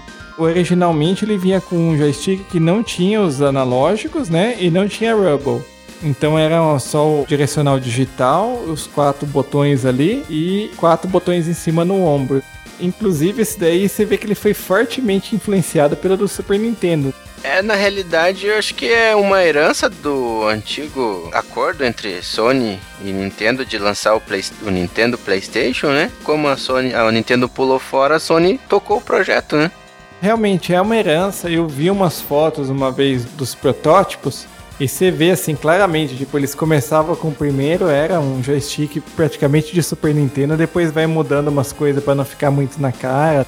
A Sony é, era uma parceira de antiga data da Nintendo, né? Tanto que todo o processamento de áudio do Super Nintendo foi desenvolvido junto com a Sony, né? O som do Super Nintendo eu acho muito bom. É, o som do Super Nintendo é ótimo. Pode ver o Hadouken no Street 2 no Super Nintendo, compara com o Hadouken no Mega Drive. Parecia que o, o Ryu tava dando Hadouken sendo afogado, assim. Pega o Rock'n'Roll Racing, compara as músicas, cara. Pega o Top Gear 2. Continuando aqui, o primeiro joystick do PlayStation não tinha nada de muito excepcional, mas o DualShock, né, que foi o segundo joystick que saiu pro PlayStation 1, que realmente se tornou padrão do mercado, né, que ele tinha dois analógicos, tinha Rumble embutido, todos os joysticks atuais pode-se dizer que são baseados nessa linha, né? Seguem essa tendência. Você vê que é engraçado aqui, tipo, depois que saiu o DualShock, começaram a sair uns jogos que eles só funcionaram com o cronológico. Ainda mais que pegou aquela transição de jogos 2D para 3D. Eu tava reparando esses tempos atrás. No DS, por exemplo, tem uns jogos do DS que são em 3D, mas ele só tem o digital, não tem nenhum analógico. E você vai se movimentar, é muito ruim, não consegue movimentar em todos os ângulos que precisa ali, entendeu? O analógico faz muito mais sentido. É bom jogar no 3DS, né, no caso. É, exato. Então, por isso que a ideia funcionou muito bem do, do joystick analógico. E fora que dá aquele ar de modernidade nesse ponto, a Sony está de parabéns que ela criou a tendência pro que a gente usa hoje em dia, né? Como eu estava acostumado com o digital, né, o, o direcional em formato de cruz, eu achava o do PlayStation muito bom, porque daí não era uma cruz inteira, era quatro partes separadas. Era como se fosse quatro botões, um para cima, um para os lados e um para baixo. Só que na realidade ele é uma cruz, mas ela é interna mas eu achava muito preciso. Aí, quisesse ir pra frente num side scroller, por exemplo, era só aquele botão, não tinha como envergar e tu acabar agachando ou pulando. Outra coisa que eu gosto também é que ele encaixa bem na mão. Hoje em dia, tudo bem que tem outros joysticks que funcionam melhor, mas em relação aos que tinham na época, ele estava muito acima dos concorrentes. Próximo é o Dreamcast. O último console da SEGA e é um joystick que eu particularmente gosto. Ele lembra muito, inclusive, o próprio joystick do Xbox, né? Assim, no formato. Até hoje eu acho que o do Xbox é a imitação do Dreamcast. Outra inovação também que teve foi aquele VMU. É, como que eu diria? Seria tipo um portátilzinho, né? Que ele funcionava como cartão de memória, mas também... Tinha os minigames, né? É, tinha os minigames dele, isso mesmo. E outra coisa também que ele mostrava informações do jogo no, no displayzinho, apesar de poucos jogos usarem isso tudo, mas é um conceito que a gente vê hoje em dia no Wii U, né? Eu tinha o Dreamcast, tinha o VMU. O único jogo que eu tinha que aproveitava lá que tinha um minigamezinho era o Sonic Adventure. Não era nem lá grande coisa também. O conceito era legal, tá? Era bonitinho de você ver se tá jogando, aí tipo ficava aparecendo lá o logo do jogo que você tava jogando. A tela era pequenininha, era uma tela de LCD de baixa resolução. É monocromática. Era, mas acho que isso aí, um, um, pé, um tiro no pé que a SEGA fez com esse controle é que deixou o controle caro, né? O VMU se comprava parte, né? Sim, mas tanto que o pessoal comprava aqueles VMU pirata, assim, que era. que não, não tinha telinha, tudo, para que era mais barato do que o original. Era mais barato e tinha mais espaço. Ela devia ter dado uma alternativa mais barata para quem não, não tivesse como comprar um VMU. Um cartão de memória simples. Ou separasse. É que a ideia do VMU era que a pessoa pudesse jogar quando estivesse longe do videogame. Tipo, você poderia evoluir seu personagem, alguma outra coisa, jogando aquele joguinho do VMU. Ficou só na promessa. a intenção era boa, mas o- os joguinhos pra jogar no VMU sem estar ligado no controle eram bem fraquinhos. mano. É, ele só complementava o jogo, né? Eu tava vendo aqui no Resident Evil 2, ele mostrava a tua condição ali, né? Então, é, são poucos casos que realmente ele, ele era bem usado, né? Aquele negócio, é aquela ideia boa meio à frente do seu tempo, né? Você vê que, que nem hoje em dia no Wii U, querendo ou não, você pode mostrar qualquer informação numa resolução boa, fica legível, tudo. Naquela época não tinha essa tecnologia, hein? Nem se pensava, né? Não, vamos jogar aqui no controle sem precisar da TV, né? Era mais pra mostrar mesmo um placar, um status, alguma coisa assim. Não dava pra ir muito além disso. Queria observar algumas coisas aqui no controle do Dreamcast. É o primeiro controle da SEGA que eu vejo depois do, do Master System, né? Que tem o, o direcional em formato de cruz. Ele abandonou aquele que, que era um, um, um disco, né? E os botões, ele é, parece o do Super Famicom, só muda a ordem. B, A, X, Y. São coloridos também. São coloridos. O que o Xbox copiou, não se deu o trabalho nem de inverter a ordem. a dona Microsoft nem isso fez. Em questão de formato, ele lembra um pouquinho aquele 3D controller do Saturn. Lembra sim, porque ele tem um, um design arredondado no meio. Só que ele ganhou uma- uns descansos ali pra, pra mão, né? Acho que é mais fácil de pegar, mais anatômico ali pra segurar. Uma coisa também que o pessoal reclama muito nele é o fio. É isso que eu ia falar. É verdade. O fio sai por baixo. saí fio saindo por baixo. Ele tinha um descanso de fio pra você passar ele por trás do controle e prender na, na ponta de cima. Mas era ruim do mesmo É, jeito. soltava, é, desencaixava toda hora. Eu jogava no amigo meu Dreamcast direto, ele reclamava que como o fio saía por baixo, às vezes o fio ficava assim entre as pernas, né? Então, vira e mexe, você pisava no fio. Você pisava no fio sem, sem notar, aí você vai fazer um movimento assim, o controle cai da sua mão porque você tá segurando o cabo, né? Com Nossa. o pé, né? Então, era chato. Era chato por causa disso, mas... Sabe que eu tenho um cacoete de me sentar, levantar o controle e dar um tapa pro lado pra jogar o fio pro lado e, e, sei lá, cruzar a perna ou esticar as pernas. E eu fico, às vezes, fazendo isso com o controle do PlayStation sem o fio, sabe? E eu não acho o fio e eu fico ali dando tapa no ar. O que, que é o hábito, né? É, Liga o cabo USB ali, deixa ali pra você ter o. É, é, quando eu ligo ele que a bateria tá fraca, tudo bem, mas às vezes eu fico dando tapa e não acho o fio e fico ali, né, me chacoalhando. Às vezes a Luciana passa, o que tá fazendo? E o próximo? Então, logo depois do Dreamcast, né, vamos falar então do GameCube. O que ele teve assim de interessante foi que a primeira tentativa da Nintendo de dar uma simplificada no joystick, porque depois dessa onda aí de um monte de botões, de analógicos e tal, ela procurou fazer um joystick um pouco mais amigável. Você nota assim que o, o botão A é maior que os outros e fica em destaque, é de cor diferente. O A e o B, né, ficam em destaque. O controle também é bem agradável de se usar. Os gatilhos dele ali em cima são anatômicos também. É um dos melhores que eu já vi. pra mim, em termos de ergonomia, é o melhor que tem. É o melhor botão de ombro que eu já vi também. Bem fácil. De qualquer é, ponto do botão que você apertava, ele acionava. Ah, é verdade. Tem essa também. Não é só as extremidades dele. Em qualquer ponto ele funciona. Uma observação, uma vez eu, caí, eu comprei um desse de segunda mão, eu caí na besteira de desmontar ele pra dar uma limpada. Ele é complicado de montar. Não conseguiu montar. Eu consegui, mas tipo, demorei uma semana, sabe, pra achar o ponto certo pra encaixar, porque eu encaixava, um outro botão ficava solto. Fala a verdade, você conseguiu montar de volta, mas sobrou umas peças que deu pra montar um outro minigame. Sempre falou uns parafusos, né? É, sobrou umas peças tá. Sem zoeira, uma vez eu montei e ficou sobrando uma mola, depois eu montei de novo pra colocar a mola no lugar. Eu tenho o, o GameCube, tem algumas coisas no controle que eu não gosto. Eu acho o L e o R muito bons, eles têm um nível, têm um nível de pressão. Enquanto tu vai baixando o, o gatilho, né? No final tu sente um clique. Tem jogos de corrida que tu vai acelerando mais ou menos. O, o, L e o R são analógicos, bem dizer, né? Só que eu acho ruim o layout ali dos botões dele. Tu vai jogar, por exemplo, a mesma reclamação que eu tive do Nintendo 64. Se tu vai jogar um jogo, por exemplo, eu tenho o Tony Hawk's American Wasteland. Jogar no PlayStation tudo bem, é muito fácil. Tu faz as manobras ali no direcional e nos botões ali tranquilo. No GameCube é muito difí- muito complicado, os botões são meio difíceis de alcançar. Tá só o, o A tá evidente ali e os outros estão longe. Outra coisa que é uma reclamação que eu tenho, a Nintendo simplesmente ignorou a importância do, do direcional digital. Ela botou um direcional muito pequeno, ele, se vocês forem reparar, é o mesmo do Game Boy Advance. Então ele é muito difícil de jogar no digital, porque ele é muito pequenininho. Então um Tony Hawk para jogar, por exemplo, é difícil fazer manobra nele. Então a gente tem que usar um analógico que é quase impossível. Eu tinha ouvido falar que nas primeiras versões, assim, nos protótipos, não tinha o digital. Daí as produtoras fizeram uma pressão na Nintendo para ela colocar. Então acho que ela colocou meio de má vontade, assim. É, a Nintendo chama muito pra si.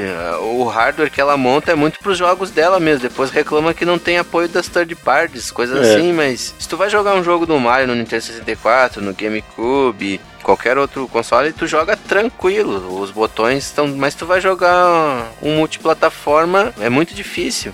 Porque a Nintendo mesmo criou um padrão ali na época do Super Nintendo que a, a Sony seguiu, né? E melhorou. Agora a Nintendo tenta se reinventar a cada console novo que lança e, e as pessoas se perdem. Eu acho que um dos, dos problemas do GameCube não deslanchar, além daquela da mídia de, de mini DVD, foi esse controle complicado de jogar jogos que não são da Nintendo.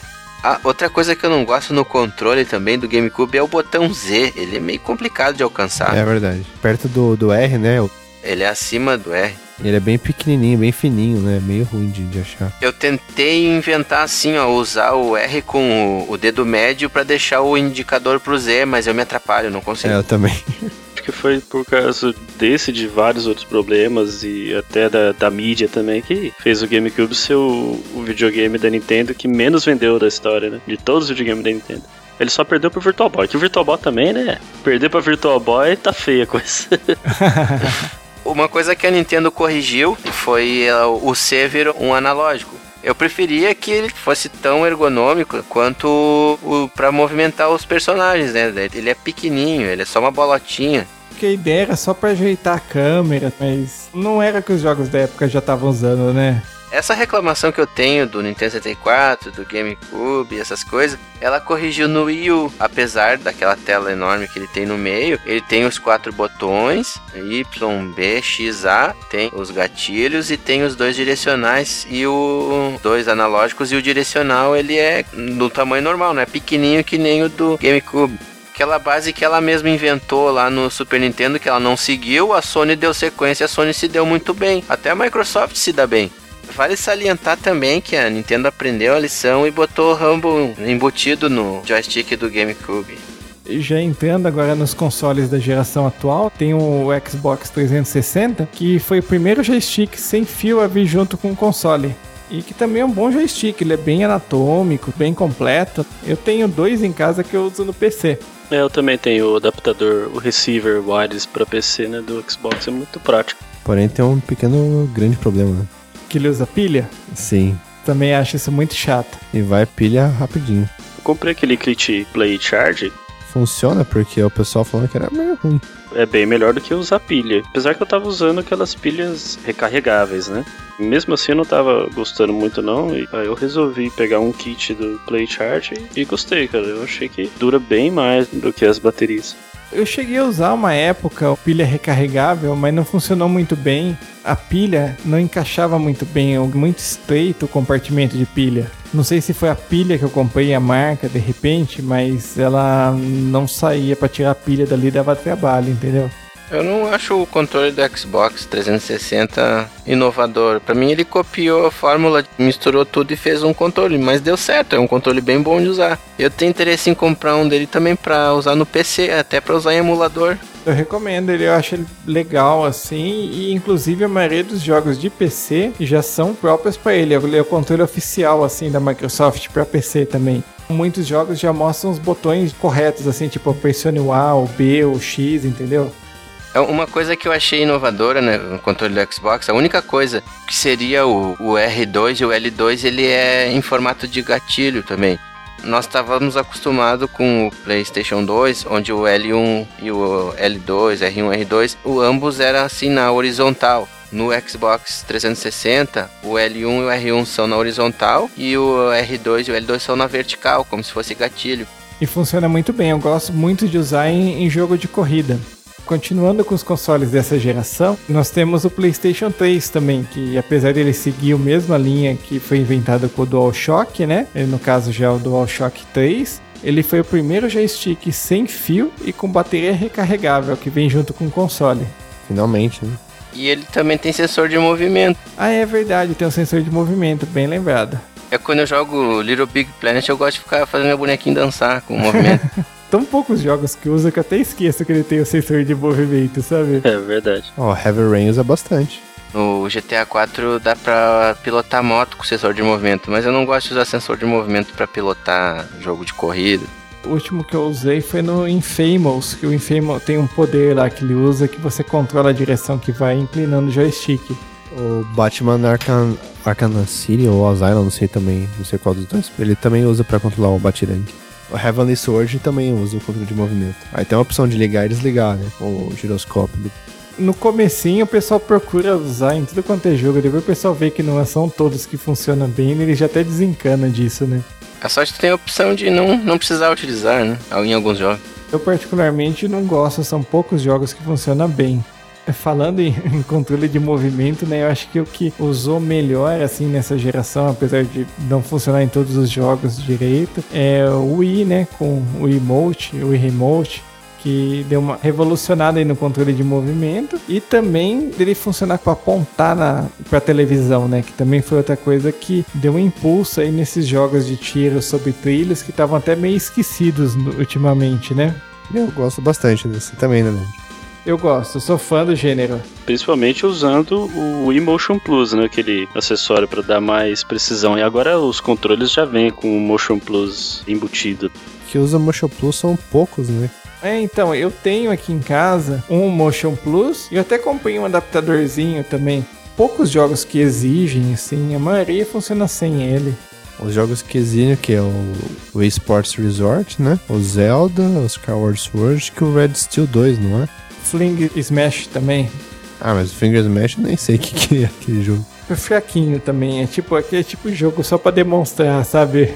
De certa forma ele acabou influenciando bastante, né? Tanto que depois a Sony lançou o PlayStation Move, a Microsoft lançou o Kinect, né? Mas esses a gente não vai nem citar muito agora porque eles não vêm junto com o console, né? São mais acessórios, digamos assim.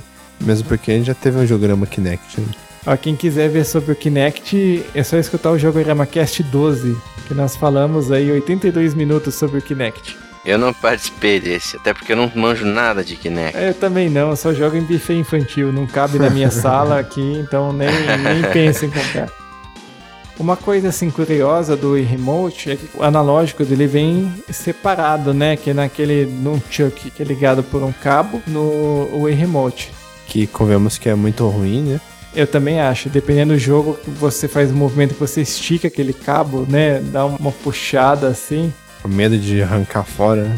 Porque o, o Nunchuk também tem sensor de movimento, meio rudimentar, mas tem. Então tem jogo que você tem que fazer movimento com um e movimento com o outro, e às vezes estica o fio assim. Tem um- uns dois, três jogos que acontece isso de vez em quando.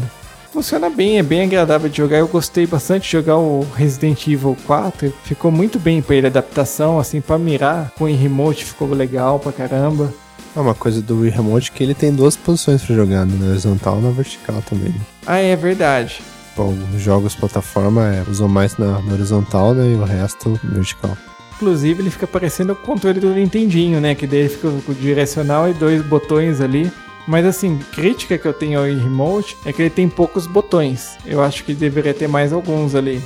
Eu acho que jogar jogo plataforma com ele assim na horizontal deve ser horrível. Até porque não dá pra usar o analógico, tem que usar só o direcional, né? E tem que três botões. É, na verdade são praticamente dois, né? Porque o gatilho dele fica meio fora de posição, assim. Dá pra você usar, tipo, pra soltar um item especial. O Super Smash Bros. Brawl, ele, tipo, os dois ataques, no 1 e 2, e o- a defesa, se não me engano, é no, no gatilho ali, né?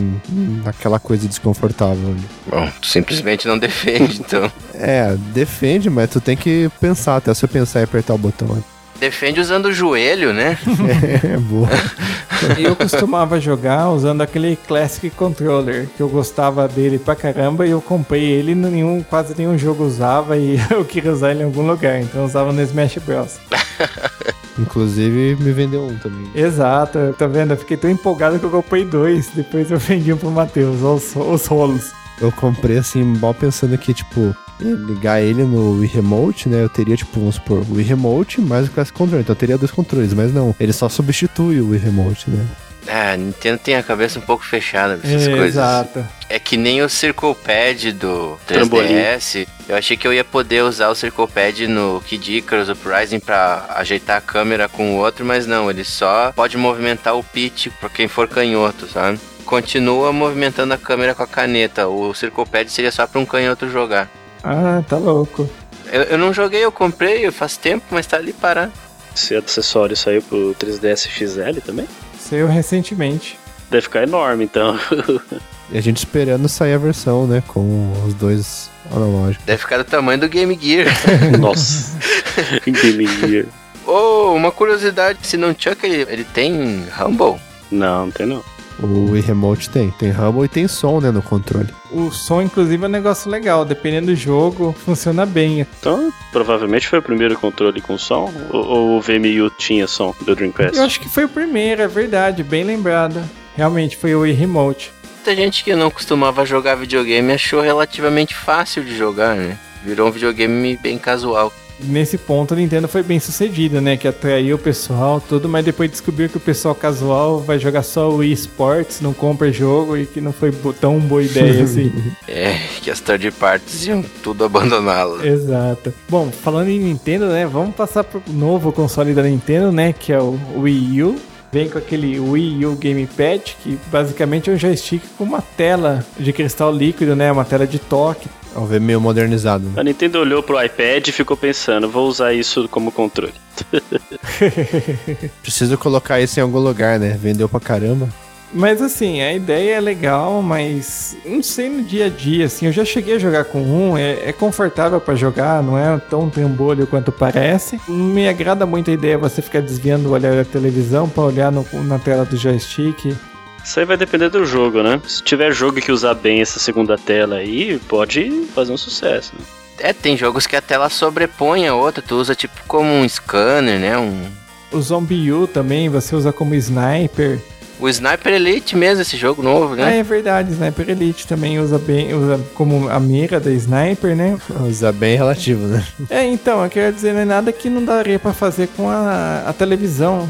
Eu acho interessante é que dá pra você, em alguns jogos, jogar sem usar a televisão. Jogar só na telinha do Wii U Gamepad. Quem anunciou que vai usar de forma bem útil e bem única a tela do gamepad foi a Ubisoft com o anunciado Watch Dogs, né?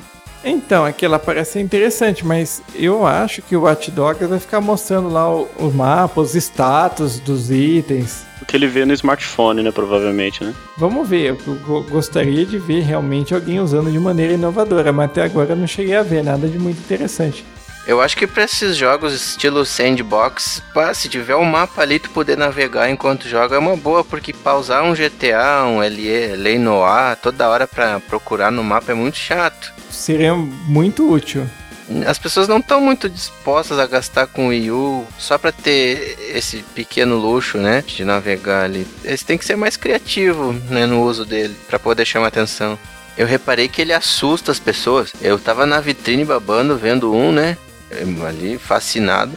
O pessoal que é meio leigo chegava assim, pá, olha o tamanho desse troço, Deus, o pessoal não, não gostava muito, ele assusta as pessoas. Ele tem cara de ser pesado, mas ele não é não, ele é muito mais leve do que parece. Ele inclusive desmontado e tem um espaço vazio enorme dentro dele. Pra ser sincero, eu gostei mais da solução do joystick do PlayStation 4, já que já entrando no assunto, né? Que ele usa um painel de toque, tipo do PlayStation Vita, na frente dele. Então você desliza o dedo no painel como se fosse a tela de toque, mas não mostra uma imagem, entendeu? Olha, eu sinceramente achei isso inútil. Eu acho que se tu vai deslizar o dedo pra mexer um, um cursor, tu pode muito bem usar um analógico pra fazer isso. Eu não sei o que, que eles vão implantar. No Vita eu achei interessante tu usar a parte de trás al- alguns jogos, né? Tipo o Katamari, tu pode expandir o Katamari, né? Assassin's Creed também, uma hora ela vai remar, se não me engano, você usa aquilo lá como se fosse os remos, entendeu? Pois é, eu achei bem interessante dessa forma. Tem aquele jogo da própria Sony que tu bota o dedo ali e tu vai arrumando o cenário pro personagem passar, que até como se estivesse atravessando. Parece que o mundo é todo de papel. Eu esqueci o nome do jogo. Terra Way, né? Eu acho que é isso, que aí tu bota a mão no, no slide pad atrás do Vita e parece que tu tá. O teu dedo tá atravessando dentro do jogo. Isso aí eu achei bem inovador, bem interessante, mas o slide pad ali no, na frente eu não entendi para que, que ele vai ser usado. Tem que esperar os jogos para ver o que, que vai virar. Os jogos exclusivos, só que vão usar de maneira decente, né? Que os multiplataformas eu duvido que vão usar muito bem. Tem aquele botão share ali para compartilhar instantaneamente alguma coisa, né? Achei vai ser interessante, né? Provavelmente então todos os jogos vai ser possível fazer um stream do seu jogo embutido, né? Já sem precisar de placa de captura, de nada, nenhuma parafernália. E, se eu não me engano, também mesmo screenshot do jogo, isso é muito bom para pessoas que nem eu, que tem um site que precisa ficar tirando screenshot das coisas, tudo. Interessante, né? É, Pô, vai ajuda pra facilitar muito. Parece que não, mas depois que eu comprei um celular que dá pra tirar screenshot da tela, nossa, toda vez que sai um jogo novo eu coloco, tiro algumas imagenzinhas pra colocar, tudo. Eu tive umas impressões no controle do PlayStation 4. Ele parece que é mais encorpado, ele parece que é blindado. Ele é áspero, eu não sei se ele é emborrachado atrás. A parte de trás é mais áspera que a da frente. Pela primeira vez, eles mudaram um pouquinho o formato, né? Porque desde o primeiro DualShock é o mesmo joystick, basicamente, né? Vou botar uma fotinho pra vocês verem. Vocês podem ver que ele é mais áspero atrás. Eu não sei se é emborrachado, se é plástico mesmo. Ah, é aquele plástico que imita borracha. Ah, tá. Acho que pra deixar mais aderente, né? E vocês podem ver que o, o direcional mudou um pouco, tá mais saliente, assim, tá mais alto. O analógico tá mais, tem um vão, tá mais côncavo, assim. Reparou que tem o botão Options ali do lado? Ele não tem o Start, tem o Options no lugar do Start, porque daí ele vai abrir tipo um menu. É uma ideia interessante, porque toda vez que você dá pausa no jogo, normalmente aparece um menu com opções. É, o Start já tá ficando tão obsoleto quanto o Select, né? Se você quer pausar o jogo, tem que botar, apertar um botão que chama Start. Né? Não tem coerência, né? É verdade. É que nem o botão Start do Windows, né? É, exatamente. Se você quer desligar o Windows, tem que apertar o iniciar. E aquele trem azul do joystick PlayStation 4 ali? Essa parte azul aí na frente do, do joystick do PlayStation 4 é que você vai- pode usar ele tipo PlayStation Move. Então, sabe aquela bola que tem no PlayStation Move que muda de cor? É a mesma coisa aí. Dependendo, o joystick vai ficar de uma cor diferente. Esse DualShock não tem a cordinha pra prender no pulso. Acho que vai dar DualShock voando pela sala se for pra usar que nem o Move, né? Ah, mas para alguns casos pode ser até interessante se apontar um negócio para na tela, sei lá. Lembra quando a Sony patenteou um acessório que era o DualShock com o PlayStation Move acoplado? Bem estranho. Eu acho que era o princípio dessa ideia aí. Eu também acho que acabou virando isso daí.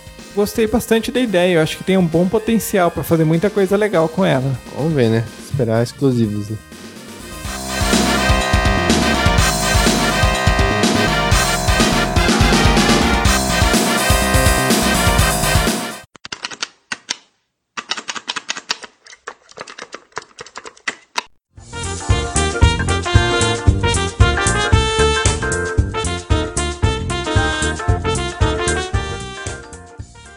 Então por hoje é só, pessoal. Espero que vocês tenham gostado do episódio. Então, Alan, aproveita e faz um jabá aí. Fala um pouquinho do que você faz, de onde que o pessoal encontra você aí na internet. Pra quem gosta de Street Fighter e quiser acompanhar as discussões do nosso grupo, o grupo é o facebook.com barra groups barra usfc.game. Só mandar um convite lá, eu dou uma olhada aqui, eu posso já provar. Vocês podem ver como o pessoal aqui respira 24 horas por dia Street Fighter. Só tem viciado aqui, já vou avisando. Quem quiser jogar, marcar luta aqui, conhecer mais o jogo, os termos técnicos, o pessoal é, ajuda desde novatos até quem já tem conhecimento do jogo. Eu vi o Alan jogando esses dias e realmente tá bem acima do meu nível. Tem muito que aprender ainda. Entra com a pretensão de aprender. né? Não pode nem falar nada. Nem falar que sabe, não fala que nunca jogou na vida. É verdade. Bom, alguém quer falar mais alguma coisa? Vou agradecer a participação novamente. Eu tô criando um blog sobre jogos para eu escrever de vez em quando. É lacmetalgames.blogspot.com.br. Não tem nada lá agora, mas caso alguém não tenha nada o que fazer, pode dar uma visitada lá para ver se já tem alguma coisa. Ah, mas fica tranquilo, até esse podcast sair já vai ter alguma coisa lá. como eu tenho muito jogo aqui, tem uns jogos que eu nem comecei a jogar, eu me forçar a jogar aqueles jogos pra eu escrever, pra eu poder escrever alguma coisa sobre eles. Tem jogos de Game Boy, de Super Nintendo, Nintendo 64, tudo lá parado. Eu comprei no impulso porque tava barato e acabei não jogando. Daí eu pretendia fazer uma análise estilo como era feito nas antigas revistas, na Super Game Power, atribuir notas pros jogos, assim, coisas assim. Ah, legal. Eu vou colocar o link pro seu site aqui no post do podcast, tá? Pro pessoal já clicar e já ir lá direto. Valeu. Até, Leandro, acho que eu não, não, não tive a oportunidade, nem agradecer a oportunidade de participar aí do podcast, né? Obrigado pelo convite. Pretendo até, eh, os próximos que você marcar aí, eu gostaria também de participar, sem problema nenhum, né? Encaixando a agenda, a gente participa sem problema. Com certeza. Eu até brinco com o pessoal, é difícil você arrumar uns malucos pra participar, pra gravar, assim, desse horário. que entenda de jogo. Vai ser super bem-vindo. Geralmente a gente é um trio. É, só nós três. né?